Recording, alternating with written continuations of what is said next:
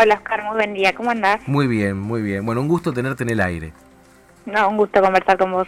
Eh, bueno, en una recorrida así como de imprevisto eh, en la penitenciaría de las Flores, ¿no? Eso fue lo que sucedió y te llevaste una impresión muy desagradable. Exacto. El día martes estuvimos con, con algunos diputados y la defensora provincial Jacqueline Balangione en la cárcel de las Flores eh, en esta visita de sorpresa, que como vos decías, la impresión es altamente negativa, o sea, las condiciones que vimos de detención son son infrahumanas, rozan la tortura, hay una superpoblación en la cárcel que asciende prácticamente el 30%, lo que por supuesto que agrava esas condiciones de detención, hay una falta de recursos, de inversión así, que es muy grave. Lo que nos preocupa, por un lado, obviamente por las condiciones de detención de esas personas, pero además porque vemos que ese lugar, más que reinsertar a cualquier persona, sirve eh, y aumenta las posibilidades de, que desde allí se sigan cometiendo delitos y que la cárcel sea un lugar donde se reproduce el delito en la provincia de Santa Fe. eh, bueno, aún así el Ejecutivo se había comprometido esto a generar mejoras, hay hasta incluso un presupuesto asignado para que esto pueda mejorar su condición, ¿no? Sí, exacto. Nosotros en la legislatura le otorgamos al gobernador una ley de emergencia a fin del año pasado eh, para de alguna manera poder agilizar para darle más dinero, pero también para agilizar los procesos de compra, de reparación, de inversión, tanto a nivel de seguridad pública como en las cárceles de la provincia.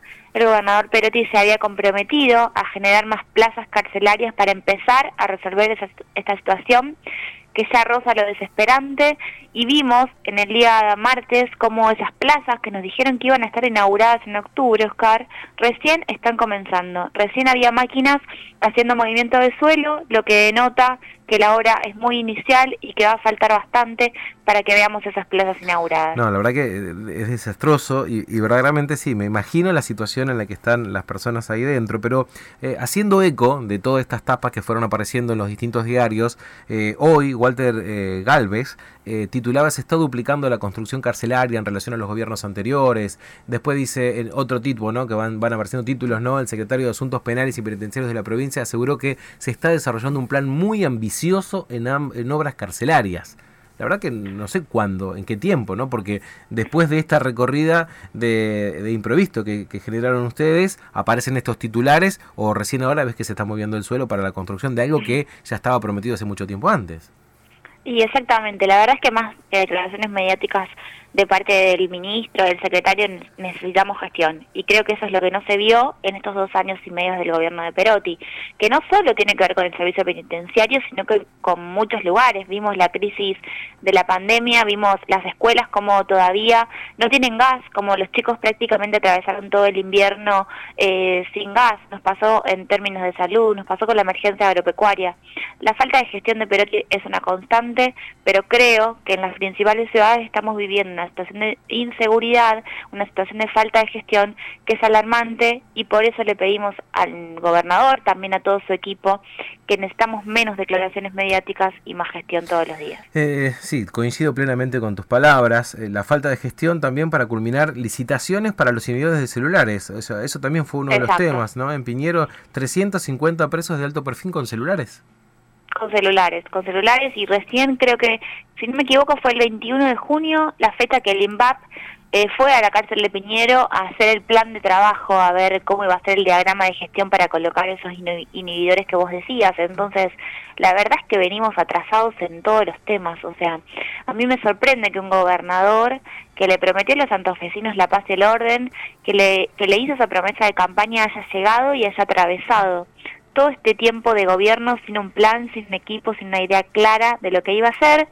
y que a claras luces se traduce en lo que pasa todos los días en nuestra provincia. Balaceras, extorsiones, aumento de homicidios, eh, y, y, sobre todo falta de control sobre eso. Eh, no te quiero robar más tiempo, pero ¿lo ves eh, sin un plan o, o, o, ves que tienen un plan y que está fallando? Porque la verdad, la inseguridad en Rosario, bueno, creo que vivís en Rosario, no sé si en Rosario o en Santa sí, Fe, pero eh, es, es, todos los días mirás la capital o mirás la tele y ves murió una persona, el cruce de balas mataron a dos personas. Sí. yo, la verdad que hace mucho tiempo que no voy a Rosario, o sea, voy casi siempre, pero quiero decir, recuerdo cuando estudiaba, uno salía a las 10, a las 11 12 de la noche y encontraba gente caminando, tenía, vida nocturna.